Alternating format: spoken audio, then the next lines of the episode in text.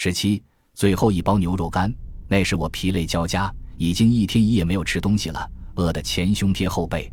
外面炮火连天，我们紧紧趴在营指挥所的一个地堡里。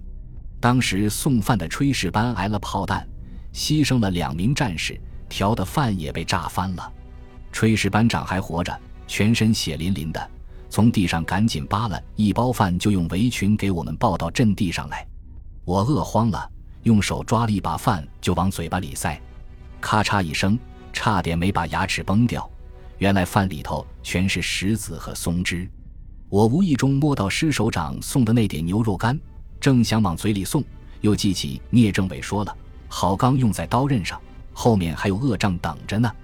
我胡乱抓起几把饭猛嚼着，就听见有人一声大喊：“八连七班，去把阵地给我拿回来，坚决把敌人的威风打下去！”下命令的正是营长武尚志，武尚志外号叫武和尚，打起仗来不要命的很。他负过七次伤，立过三次特等功，三次一等功，可以说身上的伤疤和军功章一样多。他那时把眼睛鼓得鸡蛋一样大，眼珠子血红的吓人，坚决给我把山头拿下来。山头拿不下来，你就拿人头来见我。原来，眼看我一线防御阵地有被突破的危险。正在一三四团指挥战斗的刘占华副团长命令三营绝不准后退，除了组织七连剩余人员坚守阵地要点，还要使用八连预备队乘敌立足未稳，立即进行反击，夺回阵地。五和尚这才命令我所在的八连三排马上反冲击。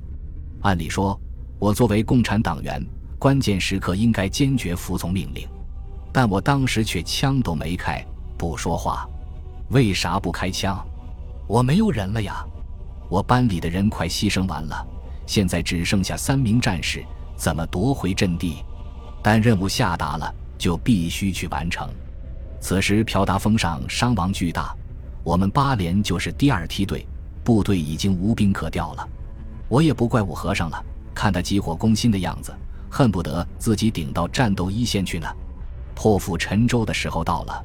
我带领全班再次出击，经过冷静观察，我发现居中的是我军失去的主峰阵地，右后的无名高地也被敌人占领。这两处的敌人兵力都比较强，只有左侧的无名高地离我们较近，力量相对弱些。三处敌人的火力互相照应配合，形成一个整体。地势从左到右，一个山头比一个山头高，且均在敌人的机枪射程之内。一处有情况，另外两处的敌人马上就会开火支援，要夺回阵地，绝非易事。我决心从易到难，逐个击破，先拿下左侧的无名高地。我把全班四个人分成两个战斗小组，党员郭中堂为战斗小组长，带领王富贵为一组负责掩护，我自己带领周福清为一组，向左侧被敌人夺去的无名高地反击。出发前，我说。聂政委说过：“好钢用在刀刃上，这是我们从师警卫连下来的第一场战斗，只能打好，不能打坏，好让首长们放心。”我又叮嘱郭中堂：“如果我们夺回了第一个无名山头，你们赶快跟上来守住阵地，支援我们去夺回主峰。如果我们牺牲了，你们一定要继续完成任务。”我出了战壕，从左侧摸过去，不料中途被敌人发现了，哒哒哒。一阵雨点般的子弹劈头盖脸打下来，打得我无法动弹。周福清见我被敌人发觉，他像离弦的箭，主动从右面冲了出去掩护我。顿时敌人的火力转了方向，弹雨向周福清倾泻过去。我看到战友把敌人的火力引了过去，便从左翼火力薄弱处绕到后面，冲入敌人阵地，把手榴弹扔在敌群中。敌人乱作一团，有的被炸死。有的丢下武器逃命去了，原来这就是敌人的重机枪阵地。我抓过那挺压制我们营指挥所的机枪，调转枪口就向逃跑的敌人扫射。一千发子弹，一家伙就放完了。我急得向后大喊：“快送子弹来！”正在后面做掩护的郭中堂听到后，发现工事里有一箱敌人刚刚运来的机枪子弹，他纵身一跳，搬起弹箱喊道：“班长！”子弹来了，他扛着子弹飞快跑来。可主峰阵地一梭子弹射来，他猛地摇晃了一下，便栽倒在地。